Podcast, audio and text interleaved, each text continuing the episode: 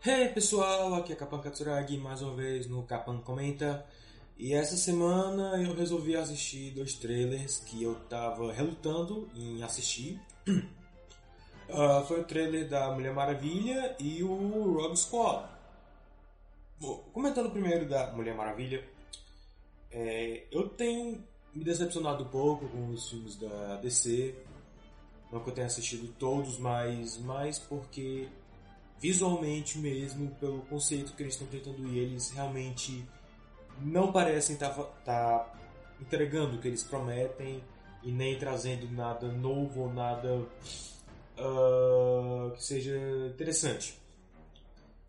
Mas Mulher Maravilha foi ok. Uh, o trailer. O trailer parece que vai finalmente contar a história da Mulher, Mar... a Mulher Maravilha nos cinemas. E é uma história interessante, na real. É uma história interessante, mas é, eu tenho um pouco medo da, da, da, repercussão que isso pode causar por causa dos, do, dos momentos políticos que a gente está passando. Uh, mas fora essa, essa observação, parece que vai ser um filme interessante. O trailer. Eu tenho medo disso porque o trailer está prometendo mais do que ele pode entregar. Uh, a gente vê muita cena de ação, a gente vê algumas coreografias muito bem feitas, muito bem executadas. É, sim, vai contar talvez a história dela até chegar no Batman vs Superman. E o que pode ser interessante é que pode causar mais ou menos uma reação do Capitão América, já que ela ela vai a história vai se passar mais ou menos no mesmo período. Eu acho que vai seguir mais ou menos a mesma linha, então é, vamos ver como eles vão fazer. O outro foi Rogue Squad.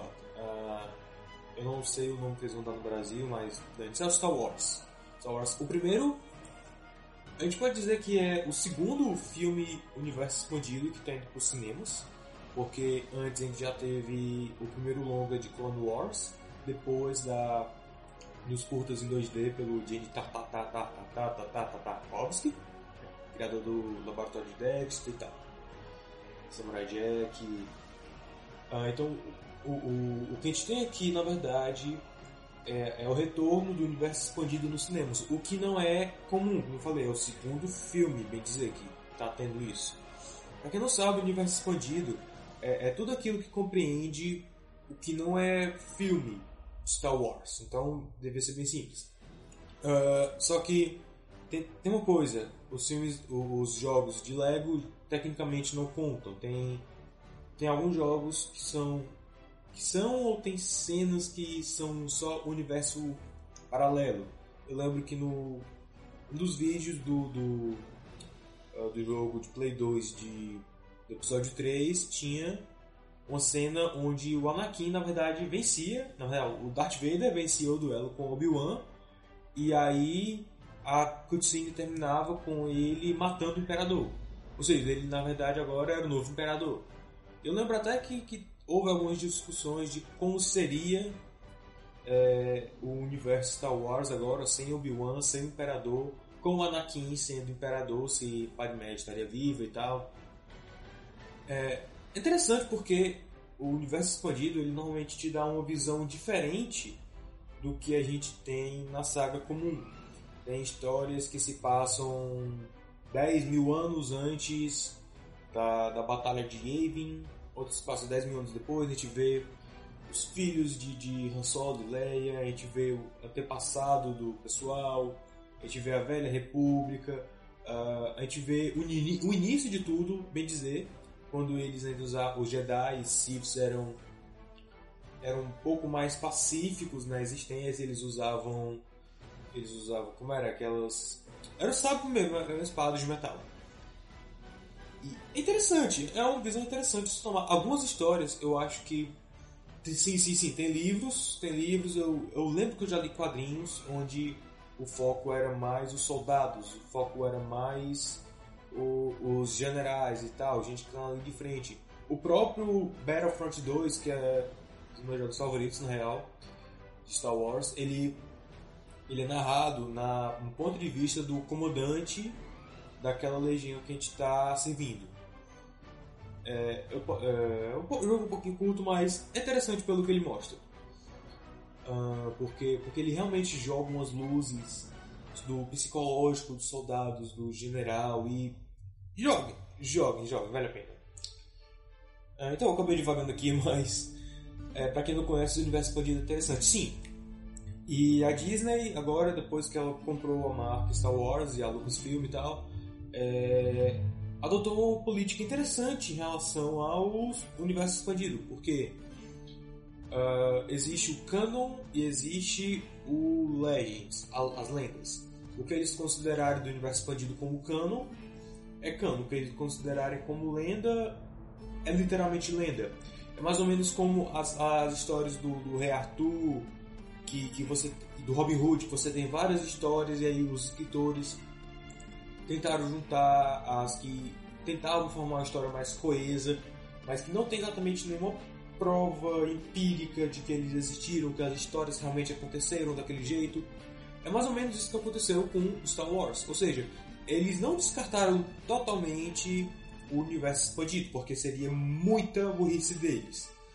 Mas ao invés disso, eles trataram como lendas, é algo que você pode uh, tentar tentar ver melhor o que aconteceu.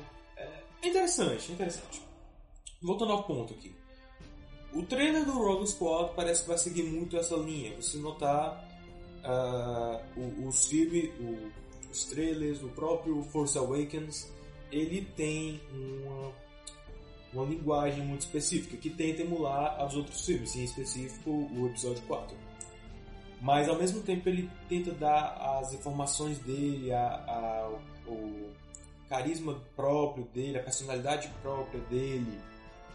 Tenta fazer uma coisa original, mas vez ou outra nos lembrando de coisas que já aconteceram, para nos sentir meio. É, para nos sentirmos mais confortáveis, de certa forma, mas ao mesmo tempo interessados pelo que vai acontecer.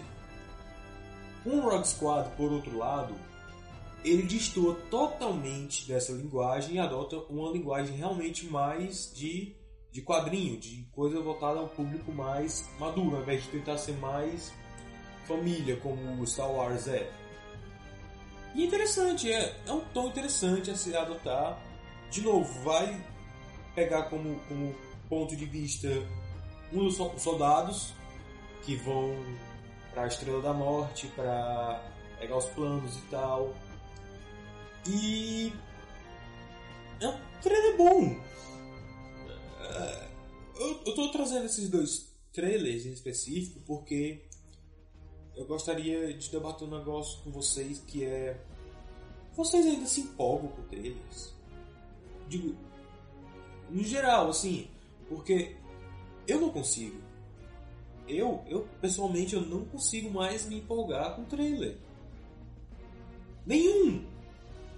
Eu, eu acho, eu acho que o último trailer que eu realmente assim, fiquei emocionalmente vibrado foi o Force Awakens.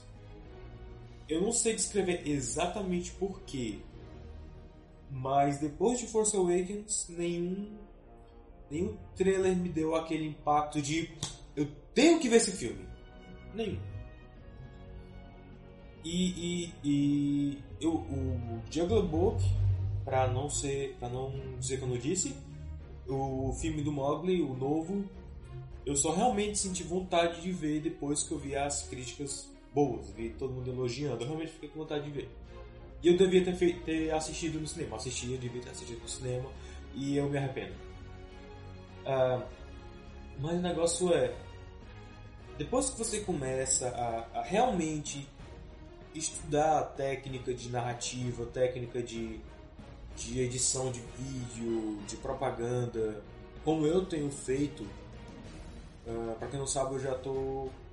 Eu fiz um semestre na faculdade de jogos e onde a gente viu muito mesmo esse aspecto, uh, não só os fundamentos dos jogos, mas do entretenimento como um todo. O professor ele fazia conexões entre livros e jogos e, e quadrinhos e filme. Então foi uma coisa bem abrangente e eu tô na minha segunda faculdade de jogos, mas porque eu tive uns problemas e tal, mas enfim. Então, é só para vocês terem uma, uma ideia, da, da minha história em relação a isso. Eu já estudei tanto esse tipo de coisa que a magia da coisa meio que se perdeu. Eu, eu automaticamente, isso é automático, eu não necessariamente escolho fazer isso, eu tento não fazer. É, é, eu assisto um trailer, eu assisto um filme e eu já vou tentando deduzir o que vai acontecer. Eu acho que muito, praticamente todo mundo faz isso, uh, porque acaba meio que sendo uma, uma, disputa saudável entre seus amigos quando você está assistindo e aí você descobre um segredo antes do outro e aí você conta e fala, bora apostar como isso vai acontecer, como esse cara vai morrer e tal. É uma discussão saudável, é, é uma disputa saudável, mas que por outro lado acaba fazendo a gente meio que perder a mais gente. Vai uh, começando a, a, deduzir algumas coisas antes, porque a gente já viu padrões sempre sendo repetidos em outros filmes, de outras formas. E, e como eu digo, é uma bênção e uma maldição, porque você aproveita melhor quando alguma coisa é realmente bem feita, é realmente surpreendente e, e realmente te pega desprevenido, você aproveita melhor. Mas por outro lado você acaba você acaba se incomodando com outras coisas que pro público normal é, é uma besteirinha para você se incomodar, mas você para você aquilo é, é importante porque acabou a magia para você ali naquele momento que você percebeu aquilo e pro outro nem tanto, para ele não é tão importante, mas para você é. Enfim, o que eu quero dizer é. Eu, eu meio que já sei o que os trailers vão fazer, o que eles vão tentar fazer para capturar a minha atenção. E eu acho, a impressão é minha, mas antigamente tinha um cuidado melhor com o trailer de, de tentar parecer mais épico, eu não sei, ou de parecer interessante. Por exemplo, o trailer de Alien ou, ou o trailer do Piratas do Caribe 3. É, são os que vivem a mente agora aqui mais fácil. O Planeta dos Macacos, do Tim Burton. Ele, eles realmente tentavam pegar alguma coisa e transformar numa coisa maior do que é. é. Agora, existe um problema com isso, porque por melhor que o filme seja, e quanto mais melhor, eu não sei se esse termo existe, mas dane se eu estou devagando aqui, quanto mais melhor o trailer tenta parecer que o filme é, você já ele aumenta a tua expectativa. Ele não só te, faz, te deixa interessado em assistir o filme, mas ele aumenta a tua expectativa.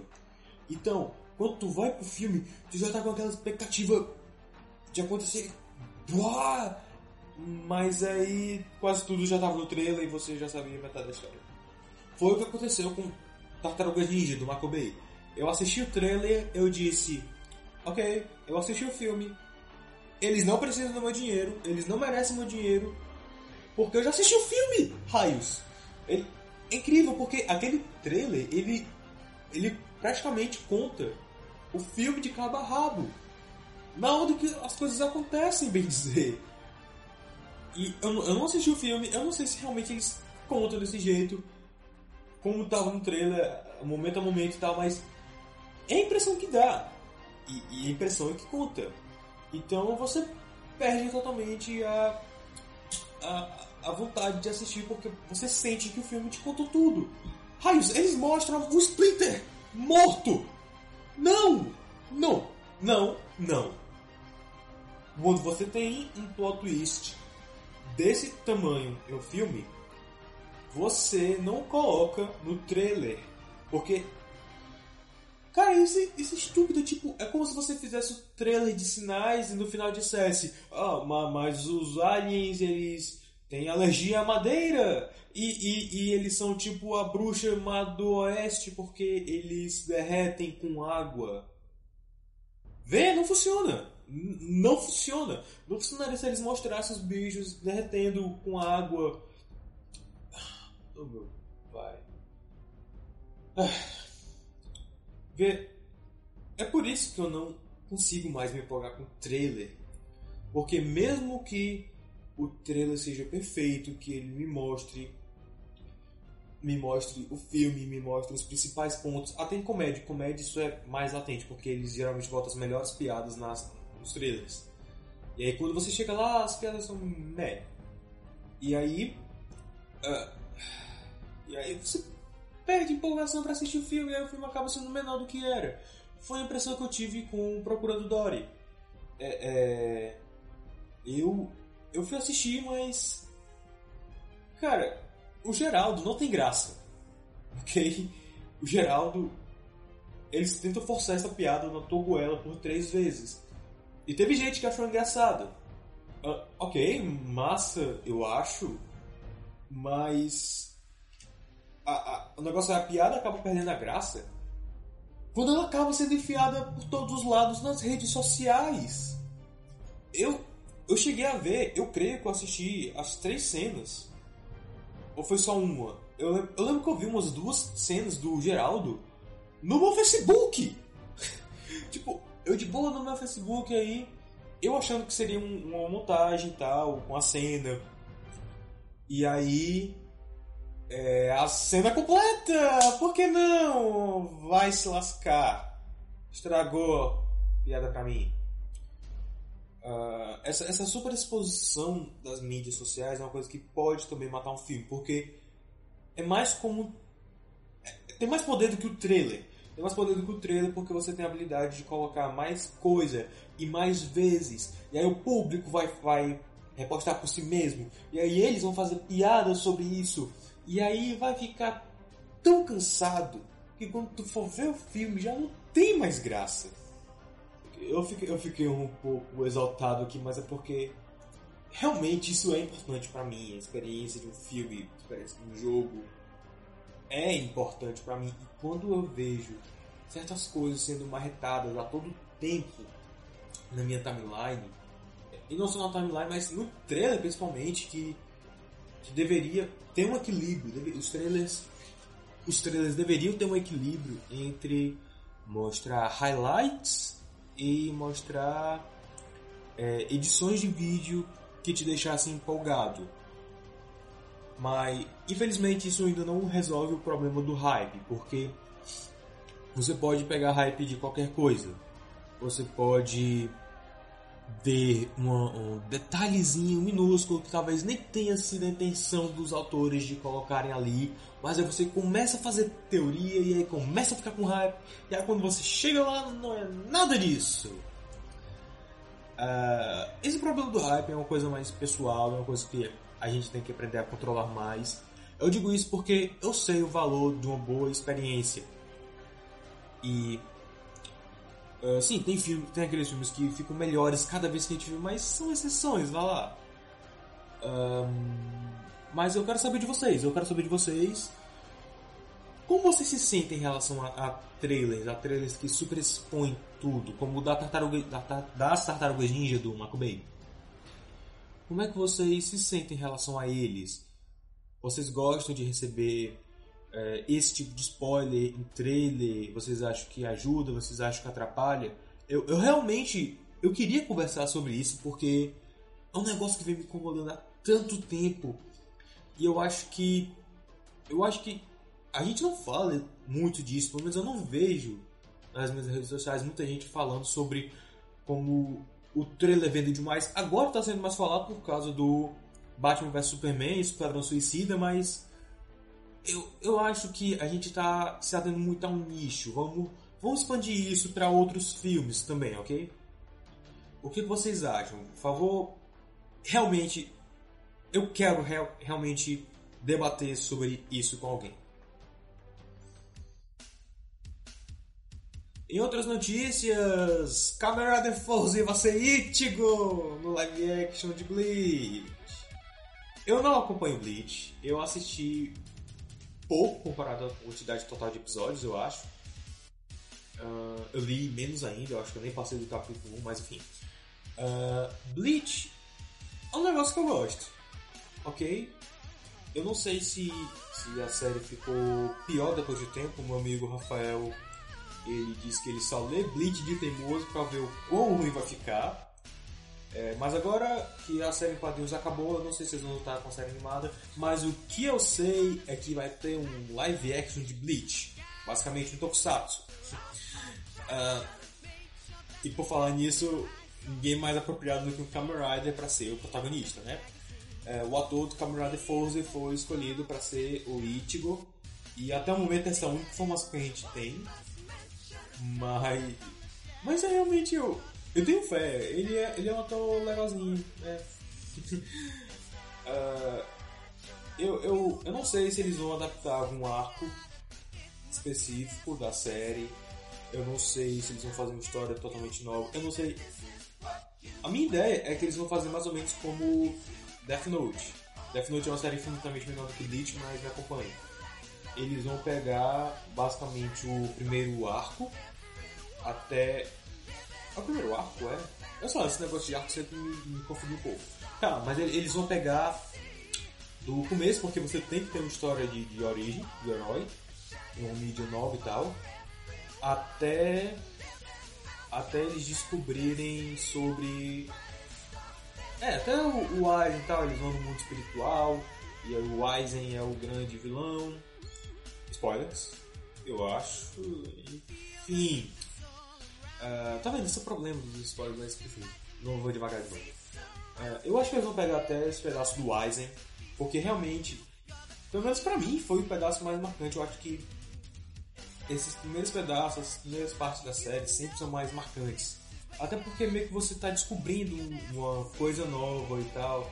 My Little Pony foi do mesmo jeito, a primeira temporada eu julgo ser melhor do que as outras, mas isso acaba sendo mais minha nostalgia falando. E sim, eu tenho nostalgia de coisas de 2010, vá se lascar você também. Eu, eu não sei se eu não posso dizer se eu tenho fé, se eu não tenho, porque aqui vai o negócio. Bleach pra mim é mais ou menos como Matrix. A função do Matrix seria dar um pouquinho de filosofia, dar um pouquinho de coisa mais profunda, mas só para servir de base para para ação interessante, ação desenfreada, ação divertida e parecer legal, para ser maneiro. É literalmente isso. Para mim, Bleach é isso, ou era para ser isso. É só bando de, de galera de cosplay, de fantasia, com um negócio gigante se matando pra motivos. Blá blá blá, espíritos. Por que motivos? Não, é legal. Olha essa pose, Bankai. Pra mim, Bleach é isso. Pra mim, o conceito de Bleach é isso. Claro que nisso você vai preenchendo de carne, desenvolvimento de personagem e tal, mas. Hum, enfim. Uh, eu não assisti Bleach suficiente para fazer uma resenha, para ter uma opinião 100% formada, mas é divertido. E eu acho que o Gentaro vai fazer um excelente trabalho sendo amigo de todo mundo, inclusive no mundo espiritual. E que venham mais piadas de Camarada Force.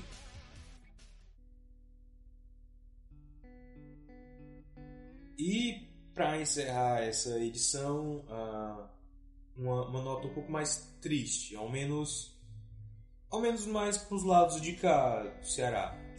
Porque faleceu domingo, dia 14, o jornalista e colunista Neno Cavalcante. Uh, eu não sei se todos vocês conhecem, porque TV Diário não pega em todos os lugares, mas o Neno Cavalcante, ele era ele era um colunista já velho, eu conheci ele já velho, ele é irmão de outro colunista também que é muito velho. Que eu juro, eu tenho que fazer alguma coisa para falar sobre o Lúcio brasileiro. Ele, ele é parente, é sei lá, dele, se não me engano. Mas me, me cobrem isso. Me cobrem de falar sobre o, o, o Lúcio brasileiro e o Coluno na TV, ok? É, é interessante. Mas o Neno Cavalcante, ele era um colunista que basicamente falava sobre o que ele queria, mas ele focava muito em, em política, é, assuntos gerais. Com o tempo ele foi ficando mais geral, eu senti isso. O Neno Cavalcante ele escrevia a coluna É com reticências no Diário do Nordeste e ele, ele basicamente transpunha a coluna dele para o formato de TV no TV Neno, que era o programa dele e que provavelmente tem um dos melhores nomes possíveis. É, ele começou na Manchete e depois que a Manchete acabou, ele foi em 93, ele começou em 93 na Manchete e depois que acabou, ele foi para a TV Diário, onde ele ficou até 2013. E é, é, foi mais ou menos essa época que essa época do final, onde, onde eu fiquei sem TV a cabo por problemas financeiros e tal. Uh, e aí a gente passou a assistir só TV aberta mesmo aqui em casa. Mas era, era, era rotina. Todo dia, eu, pai, a gente assistiu TV Neno porque o, o estilo do Neno de, de falar as coisas era muito interessante. Tipo, eu não sei exatamente descrever como, mas. Ok, ok. Sabe Phineas e Ferb?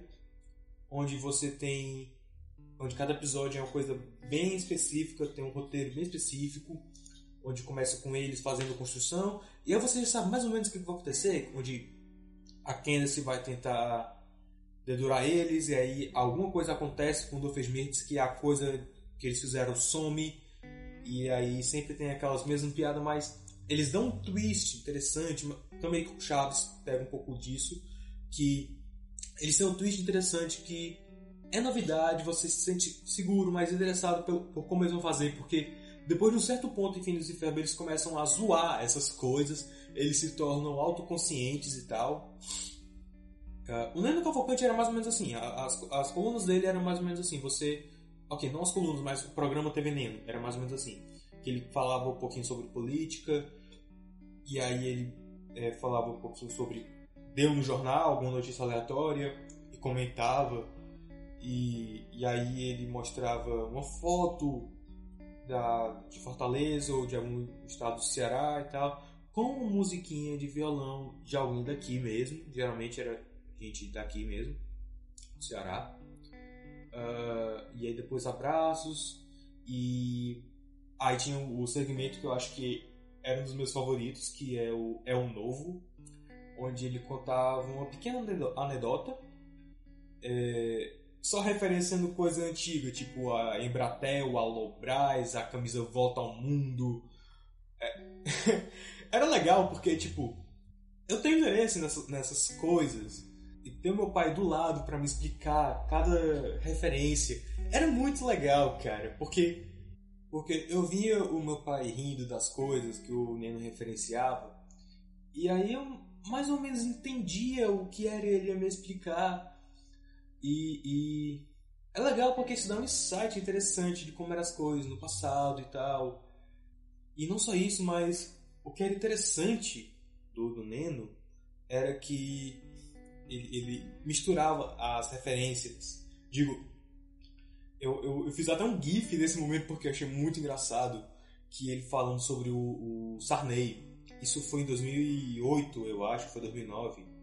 Nem a impressão que foi 2009, enfim que ele fala, ele comentando a notícia que o Sarney disse que ninguém podia julgar ele de corrupção e tal, era coisa assim.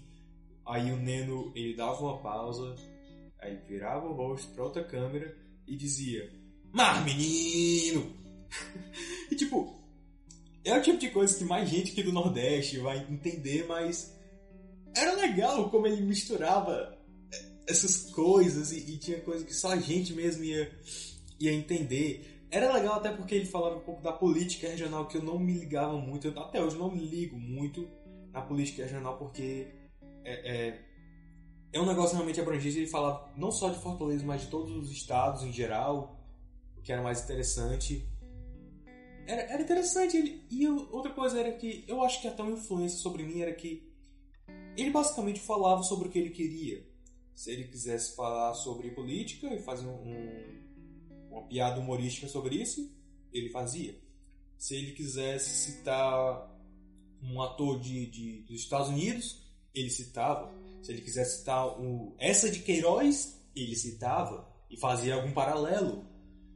Ele basicamente fazia o, que ele queria, mas não só isso, ele ele era ele era o tipo de pessoa culta que não precisa esfregar na sua cara que é uma pessoa culta. Embora ele fosse ele mostrasse ser uma pessoa culta por causa da forma que ele falava, da sutileza, da sutileza das referências, na real, ah, na forma que ele falava, no, no, na linha de pensamento dele, você notava que ele tinha um, uh, ele tinha uma bagagem cultural. Não era só das coisas lá de fora, era muito das coisas daqui também. Parece que ele dá muito valor às coisas daqui, o que é compreensível até. O Ariano Suassuna tinha uma coisa assim também. Que eu não acho exatamente certo, do jeito que o Suassuna fazia, ok?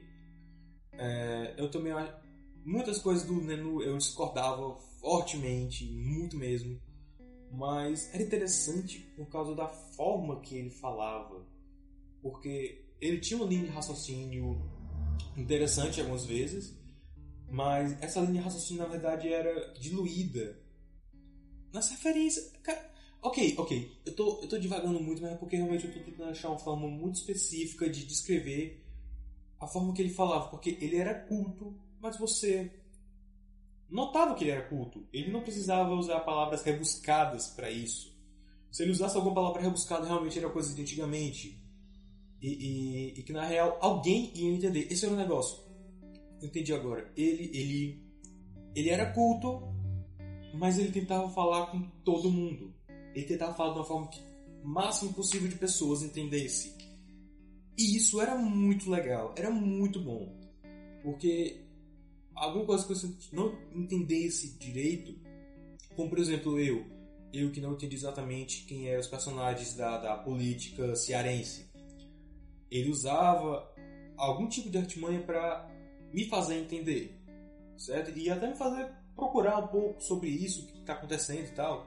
Eu acho que essa foi a maior influência que ele teve sobre mim, que de falar o que pensa de, da forma mais é, interessante possível, talvez até engraçada, e até misturando referências. Se vocês virem, é, eu chamo Luke Skywalker de Lucas, Céu Andante, é, Chicken de Chico Leiro. Eu gosto de fazer isso, é um estilo meu, mas eu acho que eu peguei um pouco do Neno Cavalcante disso. Claro, eu, o Complexo e o Iro, a gente faz essas coisas agora. João Trão, o, Matheus Patrício e tal. Mas eu acho que foi aí que eu comecei a, a fazer esse tipo de coisa. Meio que inconscientemente, eu fiquei tentando buscar esses paralelos entre a coisa culta e o popular. É, e eu lembro que eu realmente eu fiquei muito triste quando acabou o TV Veneno, lá em 2013, porque o programa ele tinha aquela coisa de, de improvisado, mas que ao mesmo tempo era, era sincero. Era improvisado, mas era, era feito de sincero. Eu vou sentir falta desse, desse estilo de documentar e falar das coisas. Uh, eu acho que isso é tudo por hoje. Eu realmente não queria terminar nessa nota melancólica, mas até a próxima e se cuidem.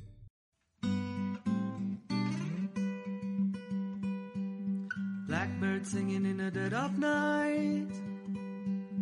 Take these broken wings and learn to fly.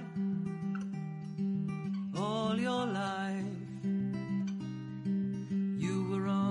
waiting for this moment to arise.